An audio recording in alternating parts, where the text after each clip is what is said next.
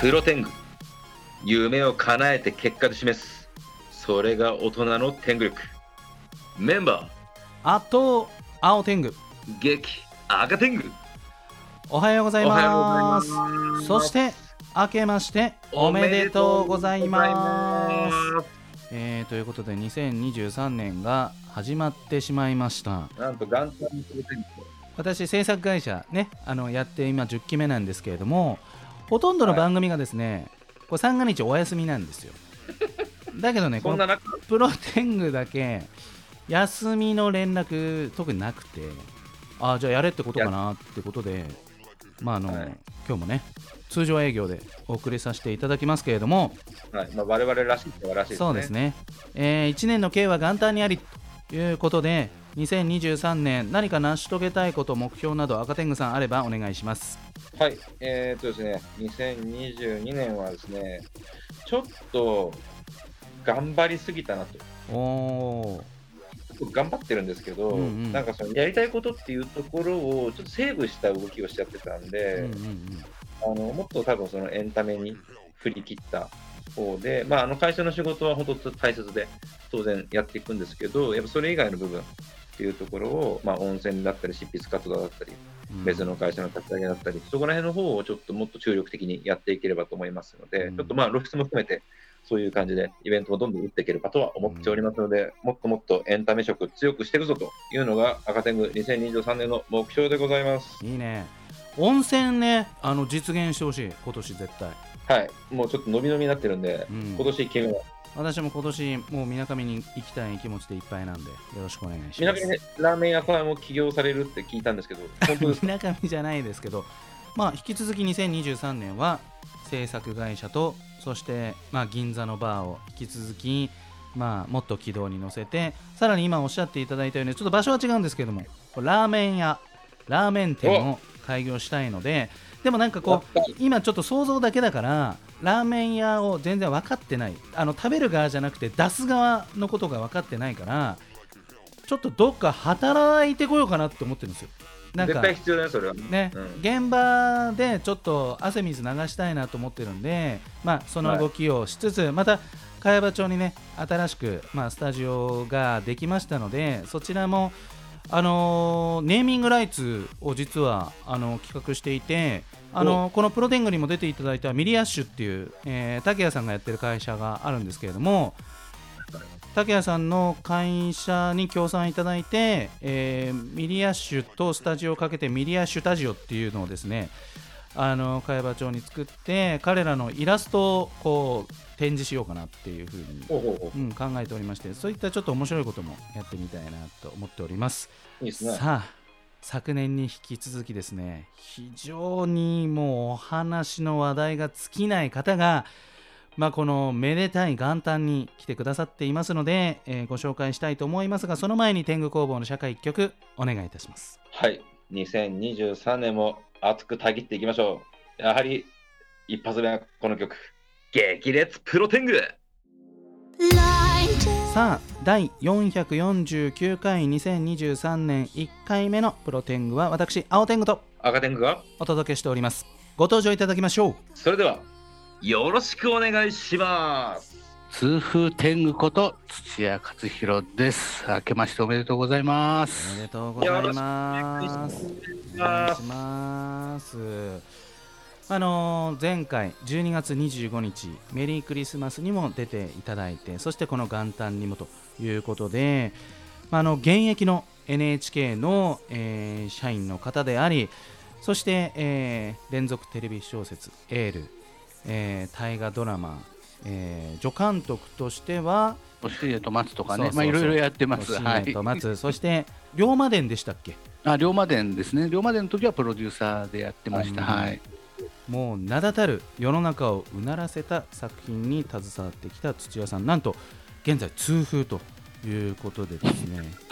現在痛風っていうかですね、まあ、あのはい尿酸値が高いんで痛風にならないように薬飲んでます。あはい。正直なるほどなる言うとね。ほどなるほど、はい。だけどもうんお正月もね食べ過ぎてしまいそうなんで気をつけなきゃなとはうん思ってるんですけど、本当新に、年会がね、待ってますね。えー、新年会そうですよね。なんかあの実際体に痛みとかそういうのってあるんですか？なんかすごい痛い歩くの大変って聞いたことあるんですけど。いやもうあの風が吹いても痛いっていうんで痛風ですけど風吹かなくても痛いです。もうとにかくあのこう足がパンパンに腫れてしまってですねもう靴履けないみたいな感じ。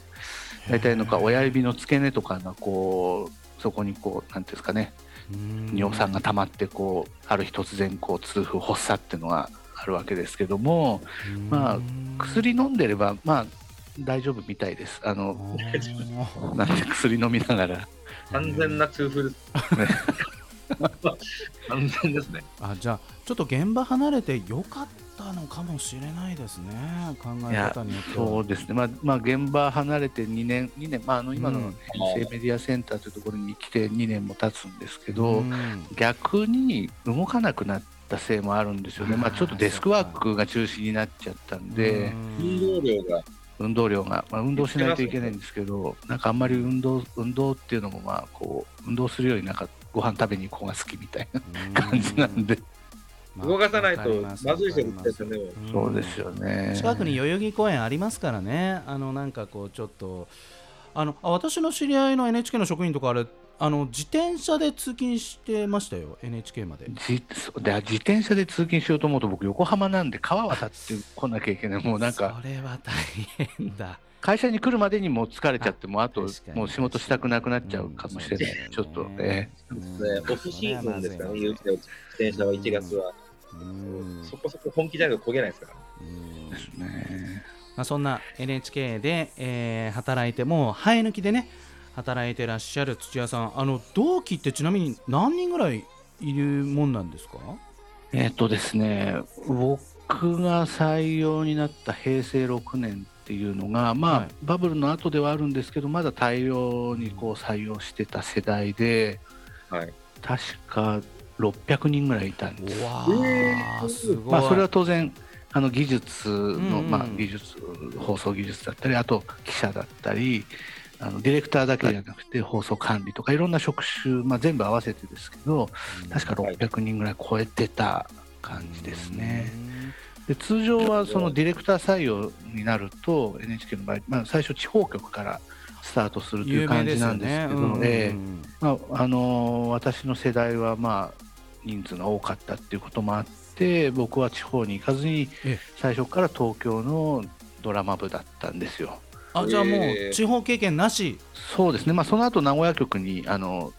転勤であの行ったんですけど、まあ、そこでも名古屋局でもドラマを作っていたっていう感じなので、ただまあ実はその僕の代が大量採用世代の一番最後で、うん。その後がこうギュッと採用が減ってしまったんですよ。なもんですからはい。実は2年目になって後輩が入ってこなかったんですよ。でなるほど。2年目になっても一番下でで3年目になって名古屋に行っても下入ってこないじゃないですかう。んうんで名古屋に4年間いたんですけどその間後輩入ってこないんですよ。で東京に来て初めてまた東京に戻ってきてだから 6, 6年目でようやく自分よりあの新人が。下が来たっていう感6じ年目でやっとそうなんですだからまあなんかずっとこうずっとこうなんか助監督だなみたいな感じ。で、まあ、と演出も当然あのやらせていただいてたんですけど、うん。まあ技術は上がってきてるよってこ感じんなんていうかこう長かったな、修行時代はっていう感じが、全に中堅どころですからね。ちなみにその え。離職率っていうか途中でこうお辞めになる方っていうのもやっぱどうしてもいらっしゃるんですか？そうですね。まああの離職率、まあ、そこまでちょっとあのちゃんと見たことはないですけど、まああの龍馬伝一緒にやってたあの大友さんねあの今度、まあ、また「流浪に献身」とかの映画作られてますけど監督してますけどまたねあの東映さんの、えー映画の監督とかもされてますけど大友さんは龍馬伝終わった後に NHK 辞められましたからね。まあ外で活躍される方も多いんじゃないですかね。うんなるほどどこで作っても大変ですけどね。そうですね、も民放ですとこう視聴率っていうものをものすごく意識していてまあそのスポンサーさんに対してのその枠の価値っていうのをまあ電通さんなども含めてプレゼンしてまあそれで価格とかっていうのが決まってくるかと思うんですけれども NHK さんというのはこのどんなことを意識してなんかこう制作されてらっしゃるんですか？そうですね。まあ視聴率を取りに行くぞっていうものと、うん、これはやっぱり NHK で放送する、まあ、社会的意義っていうか、う公共性の高いものだよね、まあ、と特にドラマについては、ん。なんていうか、まあ、2つあるかなっていう気がしてますね。で、まあ、自分が、まああのー、やった番組でいうとそういう終戦のドラマっていうか「まあ、太陽の子」っていうあの日本の、えー、科学者たちも戦時中実はああの原子力のそういう爆弾を作ろうみたいなことを研究してたみたいな、まあ、事実があってみたいな例えばそういうようなところのことをドラマにみたいなことだったりっていうのは、まあ、視聴率っていうよりはむしろそういう戦争の悲劇を繰り返さないためにやっぱりこう伝えていかなきゃいけないことですから、まあ、そういう原爆の恐ろしさ戦争の怖さっていうのを伝えていくっていうそういうなんか社会的なこう意義とか役割とかがあるっていうなんていう、まあ、そういうものと、まあ、2通りあるかな。やっぱりでも、例えば大河ドラマだったり、朝ドラだったりっていうのは、より多くの人に見てもらいたいっていうこともあるので、やっぱり視聴率っていうのは、あの気になるもの、気になるっていうか、まあ、そこはやっぱりちゃんとあの気にしながら作ってるっていうことはあると思います。はいえー、土屋さんと話しているとあっという間に時間が過ぎてしまうんですけれどもここでリクエストナンバーの紹介をお願いしたいと思います。はい、えーと、ちょっと新年なんで、何かなと思ったんですけど、うん、まあ、やっぱり正月、お正月1年の計は元旦にありっていうことで、やっぱり今年はこれやるぞっていう夢をね、持って、夢を叶えていこう、飛び出していこうっていうことでですね、ちょっとあの、世代がばれるかもしれないんですけど、米米クラブのですね、えー、ロマン飛行ですね。さあ第449回、えー、1月1日のプロテングは改めまして私青天狗と赤天狗と痛風天狗こと土屋克弘でお送りしております。いえいえ。さあ土屋さん元旦です、はい、個人でもいいですけれどもお仕事の話でもいいですけれども何か今年こんなことやってみたいとかチャレンジしたいとか何かこの元旦のスローガンみたいなのってあったりしますか？そうですね。元旦のスローガン。まあやっぱりもうずっとドラマ作ってきてるんですけどあの共同制作で映画とかも僕作ってるんですね。で、まあ、映画を作ってるっていうか映画の人たちと一緒に仕事をしていることもあってなので、まあ、今年はそういう共同制作で、まあ、世界に届く作品を作りたいなというふうに、まあ、個人的には思っておりますという感じですね。NHK って海外でも見れるんですよね。あそうですね、まああの NHK ワールド国際局があのやってるのもありますけど、まあ、あの実は去年あのドラマ10で、うんうん、えー、拾われた男というドラマがあったんですけども、これは NHK エンタープライズさん NHK エンタープライズさんっていうのも変ですけど、うん、NHK エンタープライズと NHK の子会社なんで、うん、NHK エンタープライズと、えー、ディズニーさんで、まあ、共同制作してそれを NHK がまあ放送権を購入して放送したんですけどもあの NHK のまあスタッフも制作に関わって、やっぱりそれで、まあまあ、ディズニーさんのプラットフォームを使ってですけど世界に届けたっていうのもあるので、まあ、そういうふうにこう世界に見てもらえるような作品を作っていけるといいなというふうに思ってますね。あそれは大きな目標ですね。赤天狗さんは NHK 何か普段これ見てるとかってありますか？あの僕はピタゴラスイッチ大好きなんですけどええー、うちの娘が毎日見てます水木金ですけどねはい、あとはですねあのちょっと海外僕あのフランス行った時の話なんですけど、うんうんうん、NHK ワールドさんがあのアニメフェアに出展されてたんですよ。へあれ NHK さんでアニメフェアで何されるのかなと思ったらそのそこで流行ってるアニソンの一番決めるぞみたいな感じのやつをやってましてで一般の方たちの中で、えーと、上手い人日本語で歌うんですよね、フランスで。はい、二宮春日のね、あのゴッドノーズが一部一になったんですけど、はっていうイベントは NHK さんされてて、その時名刺交換したのがすごい、なんか海外で名刺交換を普通に気さくにしてくれて、あの僕はすごい嬉しかった。印象があります。すそういえばだってあれ「進撃の巨人」も NHK さんですよね？そうですね、そうですね。そうそうね。あと「キングダム」キングダムも NHK でやっててすごいいいタイトル NHK で流してますよねアニメ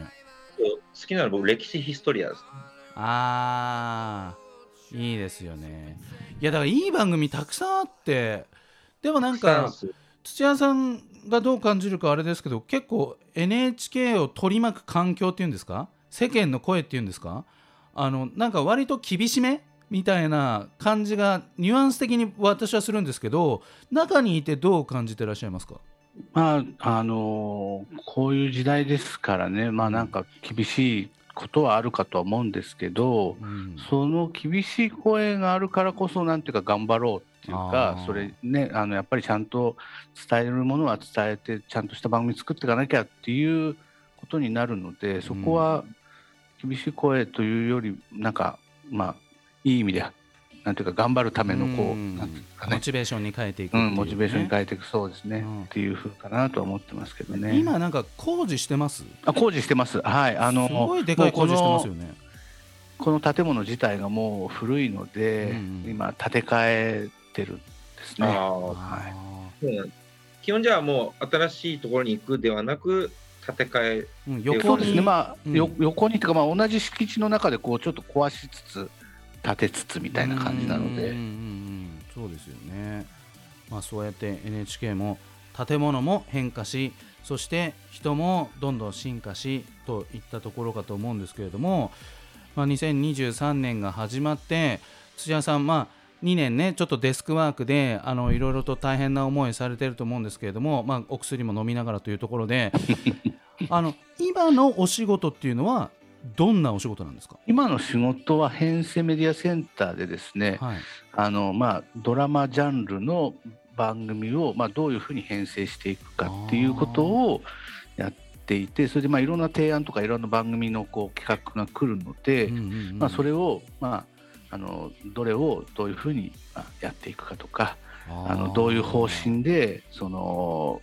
番組を編成していくかみたいなことをうんみんなと話し合って決めていくというところでいますね。それも大変そうですね。